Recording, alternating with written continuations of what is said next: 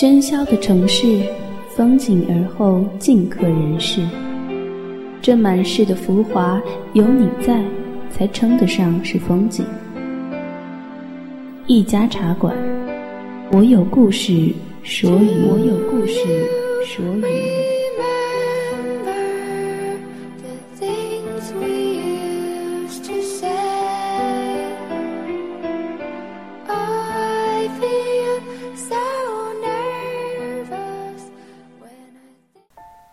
掸去你生活的尘埃，聆听我给你的温暖。这里是一家茶馆网络电台，我是浩然。本期故事来自于张小涵。便利店里也没有。狭小的更衣室里，红豆摘下那顶刺着 M 的帽子，随手扔在椅子上，麻利地换下制服，从储物柜里拿出便装，拆掉马尾，用小瓶香水。对着自己猛喷几下，掩盖身上的油炸味道。之后对着储物柜的镜子涂了个口红，煞有其事的抿抿嘴巴，拿起红豆派放进自己的挎包里，利落的关上储物柜的门，发出“啪”的一声金属味很浓的清脆响声，向门外走去。他和上夜班的同事告别。路过门口，发现那个被汉堡辣哭的男人还坐在长桌前，眼神空洞的看着窗外，耳朵上挂着耳机。红豆过了马路，忍不住回头看了他几眼，很想知道他听的是哪一首歌，能忧伤成这样。他又穿过一条斑马线，一边奔跑一边挂上耳机。是 D 先生最喜欢的那首。他每天从麦当劳下班的时候都会听这一首歌，循环个四遍就能走到家了。歌曲和人不一样，三分二十八秒就是三分二十八秒，不会改变。用它们来丈量时间的长度，时代的更迭，总是精准无误。红豆跑起来的时候，一阵风扑面而来，带着树木和泥土的味道，钻进他的风衣里。又被实打实的兜住。红豆走到家楼下，突然停在便利店门口，跑进去，快速的从货架上拿了几袋零食。结账的时候，故作随意的拿起一盒保险套，扔在零食中。推到李店长面前，之后拿出钱包，低头从里面翻找着零钱。李店长慢条斯理地扫过一个个横条码，放进袋子里递给红豆。红豆要接过袋子，找零却垫在一个白色的信封上。李店长双手托着，一起递给了红豆。红豆略有迟疑，睁大了眼睛看着李店长，停顿了半晌。呃，那个，你男朋友给你的？李店长说这话的时候也有些尴尬。呃，出门再看，也是他叮嘱的。红豆懵懵的接过信封和赵琳，一瞬间变了脸色。关于不吉利的事情，女人的第六感总是准的可怕。她拿着塑料袋走出去。李店长透过玻璃窗，看到红豆拆开信封，一把钥匙掉在地上。他蹲下去捡，之后。再也没站起来。三分钟后，变成了嚎啕大哭。塑料袋里的东西被他四处乱扔。过往的车辆狂按喇叭，最后都选择了绕道而行。他像是一个被空投到人类世界的乐高小人，无助，孤独。格格不入。李店长在身后看着他无奈的摇头。其实他早料到剧情会这样发展。出门再看这句话也是他自己加进来的。因为这不是第一次红豆被分手。就是这么倒霉。五年来，几次分手，李店长都当了见证人。有一次，就在便利店里发生。红豆不知哪来的神力，把一箱牛奶砸下来。后来李店长跪在地上擦了一晚上。整个过程中，红豆都坐在旁边的椅子上哭，一边哭一边叙述自己为了这任男朋友付出了多少，改变了多少，因为他变得昼夜颠倒，去麦当劳上夜班。李店长觉得，他哭着絮叨的样子，又可恨又可怜。于是随手递了一盒被砸扁的牛奶给他，说：“请你喝的。”红豆咕嘟咕嘟的喝起来，被塞了满嘴牛奶，还是不忘说：“睡前喝牛奶这件事，还是和 A 先生学来的。”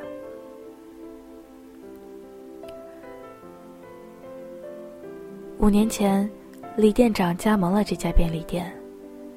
刚开业的第一个礼拜，红豆搬到对面的小区，眼神怯生生的，勾着 A 先生的胳膊来选了一堆生活用品。每拿起一样东西，都会小心翼翼的问 A 先生：“嗯，你用这个牌子的浴液吗？”哎。你吃这个牌子的泡面吗？男生拿起另外一包泡面说：“我更喜欢这个口味的。”之后每次来便利店，红豆都会选这个口味的泡面。分手之后也没改变。便利店对面是个没电梯的老公寓楼，但是因为位于写字楼密集的地段。除了地道的老上海，多是一些外来工作的小白领住在这里。地段好，价格也在可以承受的范围内。依仗着他们，便利店生意兴隆。红豆也不例外，几次在便利店里吃着、选着东西，用家乡话和爸妈聊天。先开始还总是兴致高昂的说着要带男朋友回家。后来接起电话，只要爸妈一提到这个话题，就烦躁的捏泡面，嘴上还是风轻云淡的一笔带过。李店长为此哭笑不得。别人看不见，只有他看得一清二楚。红豆的第一个男朋友 A 先生，就是那个。爱吃海鲜味泡面的大学同学，也是因为他，红豆留在了这个城市。两个人住在他公司附近，潦草的开始了同居生活。可能，因为这不是红豆的主场，却是 A 先生从小长大的城市。又或者是红豆爱他更多一些，所以。红豆在生活中处处揣摩 A 先生的样子，直到后来两个人结账时说没有零钱，都可以异口同声。至于分手的原因，可能也是 A 先生觉得，还没有结婚，两个人之间就已经再也没有神秘感，又如何面对日后漫长岁月对着一面镜子的生活？又或者，是其他别人难以揣测的缘由。他在便利店里拿了新品种的泡面，跟红豆说：“我想换换口味，抱歉。”他走的时候和来的时候一样仓促草率。仿佛这一年的生活没发生过。虽然结束了这段感情，红豆还是学着 A 先生曾经的样子去生活，吃过去的泡面，买过去的沐浴露，用过去的语调跟李店长说没有零钱。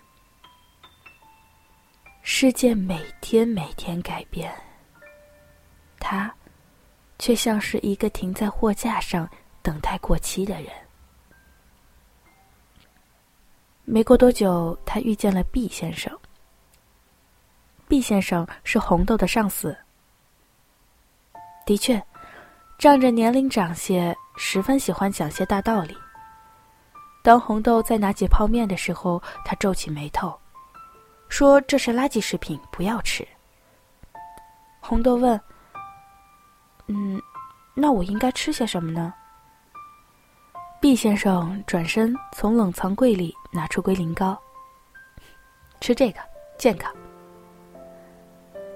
李店长心中冷笑想：“说不定更不健康，还有明胶呢。”红豆却对他的话深信不疑。从此之后，抛弃了泡面，每次来，都拿起龟苓膏和养乐多。红豆的外表也有了很大的变化。学会穿套装、化淡妆，文件放在漂亮的皮包里，露出一个边角。他从钱包里倒出一把硬币，拿出去，李店长没有接住，掉在桌子上。他捂住手机。莞尔一笑，拿姿拿态的说句 “sorry”。毕先生没有和他同居，偶尔来过夜，车就停在便利店门口。有时候，毕先生会给李店长二十块钱，说如果有警察来贴罚单，打电话给他。一次，来了一个女人。在车旁边徘徊了半天，李店长犹豫着要不要打电话给毕先生。刚举起手机，女人已经从旁边找到一块砖头，对着车一阵猛砸。那次的收场非常狼狈。女人歇斯底里，毕先生站在一旁，低着头，再也讲不出一句道理。任由巴掌甩在自己的脸上，李店长为此有些自责。说不定早点决定打电话，事情不会变得如此不可收拾。但他转念一想，说不定早点打电话，那块板砖会拍在毕先生的脑门上。从那以后。车再也没停在这里过。毕先生也没出现过。半个月后，李店长才再次见到红豆。这次他没穿套装，也没背皮包，穿着近似睡衣的居家服，挂着黑眼圈，十分萎靡，指着李店长身后的货架。他顺着他手指的方向看去。是一瓶最便宜的伏特加。他拿下来扫条形码。红豆摸了半天口袋，忘记带钱，惨笑了一声，还是说了一个 “sorry”。李店长说：“没关系，你赊着先，下次来付。”这样看着红豆浑浑噩噩的过了半年。好像是丢了工作的样子。基本每次出现在便利店都是深夜，直到 C 先生勾着他的肩膀出现。C 先生穿着有细碎褶皱的羊皮皮衣，耳朵上还打着耳钉，指着李店长身后的烟柜要了一包中南海。一出门，两个人一起点上。两人牵着手。C 先生在红豆耳边耳语了几句，红豆大笑起来，露出一排整齐的牙齿。李店长看着他们远去的背影，觉得红豆上学的时候一定是那种按时完成作业、胸口挂一串钥匙的乖女孩。想想看，青春期里多乖巧的一个姑娘，才能在这个年纪和一个离经叛道的小男生谈恋爱，释放青春期里的少女情怀。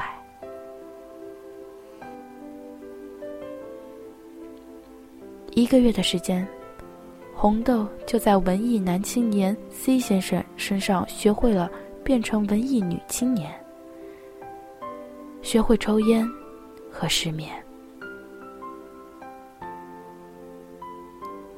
也是在 C 先生这里，李店长才知道红豆叫做红豆。情人节的时候，C 先生买了店里所有红豆味的巧克力。硬让李店长挂了一个可怕的横幅在收银台后面，非常简单粗暴的写着“红豆我爱你”。当红豆走进来，李店长把巧克力全都推在他面前的时候，他很确定他脸上的迟疑是真的，而后的快乐也是真的。他有点不好意思的对着李店长笑着说。你知道吗？红豆这个名字，就是他给我起的，因为我喜欢麦当劳的红豆派。李店长也笑着，拿起一支柜上放着的今天贩卖的玫瑰，摆在一摞红豆巧克力最上面。那，消费满三百元的赠品。红豆再次不好意思的笑了。还是那个白领红豆的口音，说了，“Thank you。”没出一个礼拜，李店长以为红豆还在青春期模式恋爱路上狂奔，就出现了在便利店大吵之后分手摔牛奶的一幕，和这段恋爱的模式非常吻合，像是一部成本低廉。导演充满激情却没有经验，只好以虎头蛇尾收场的青春片。找的内容无非生活琐事，竟然也能找到理想什么的字眼。李店长看着一切发生，没有阻拦，反正都在意料之中。在他擦满地牛奶的时候。红豆拿起了初恋最喜欢的泡面，坐在长桌上，说着自己几段恋爱，吸溜着面条，直到天亮。红豆再次冲进便利店，李店长才发现，他盯着他在街边失声痛哭的同时，回忆了他的几段感情。红豆几乎口不择言，问他，到底自己哪里不好？为什么 D 先生要离开自己呢？李店长看他哭得满脸通红，不知道如何回答。和 D 先生的相处过程中，红豆运用了对 A 先生的热切，从 B 先生身上学来的圆滑，在 C 先生那里学来的恋爱手段。红豆也在情人节给 D 先生准备了惊喜。D 先生在便利店里看到一张字条，写着自己的名字。红豆让他拉一下，D 先生轻轻一拉，一整箱彩虹糖从头顶的箱子倾泻而出，砸在两个人身上，和广告里演的一模一样。不过，两个人之间甜蜜的笑容，也和广告里一样。假的情真意切。红豆从来没有在感情里找到自己，但是他通过恋爱了解了这个世界，学到一点，丢掉一点，摸索着去爱下一个人。可是为什么懂得了这么多道理，还是谈不好一段感情？红豆是情感世界的学霸，不过情感世界又比数学考试复杂的太多了。答对问题，却往往无法得分。李店长说：“其实男生都是很贱的，学的越多，妥协越多，他们就越退缩。真实的你也很可爱啊。”红豆又回到了第一次失恋时那种怅然若失的表情，问他：“真实的我到底在哪里呢？”李店长没有说出来。很多时候呀，比如你捏碎泡面，你害羞的拿起保险套，你黑着眼圈站在冰柜前发呆，选不出要吃哪个冰激凌。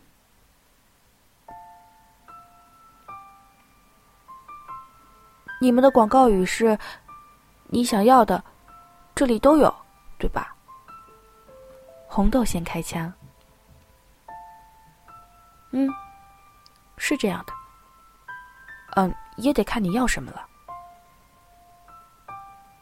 红豆把钱包扔在桌上，卖给我一个男朋友吧。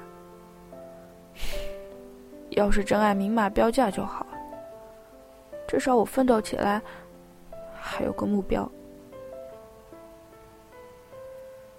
李店长点点头，脱下制服，开始收拾东西。红豆看着他，露出不解的表情。你翻箱倒柜找什么呢？难道真的有男朋友买啊？嗯，我在收拾东西啊，不然怎么跟你走？李店长关了灯，整个便利店变得一片漆黑。红豆不哭了，有点不知所措。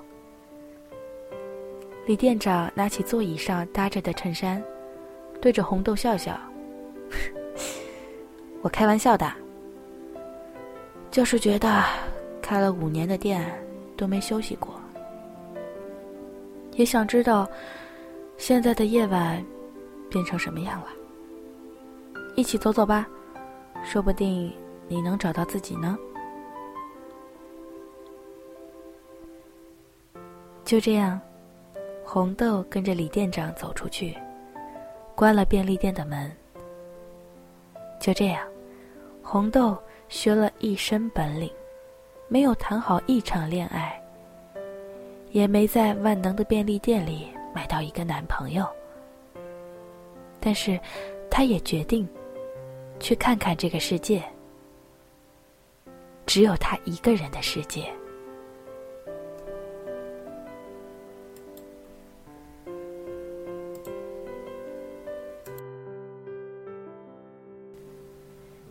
也许我们都曾是红豆，小心的讨好爱情，却从没真的理解爱情。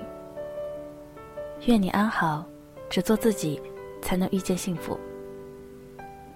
掸去你生活的尘埃，聆听我给你的温暖。这里是一家茶馆网络电台，我是浩然。本期故事就到这里吧。如果你有什么想对浩然说的，可以在节目的下方留言给浩然。把你的故事说给我听，我们下期再见。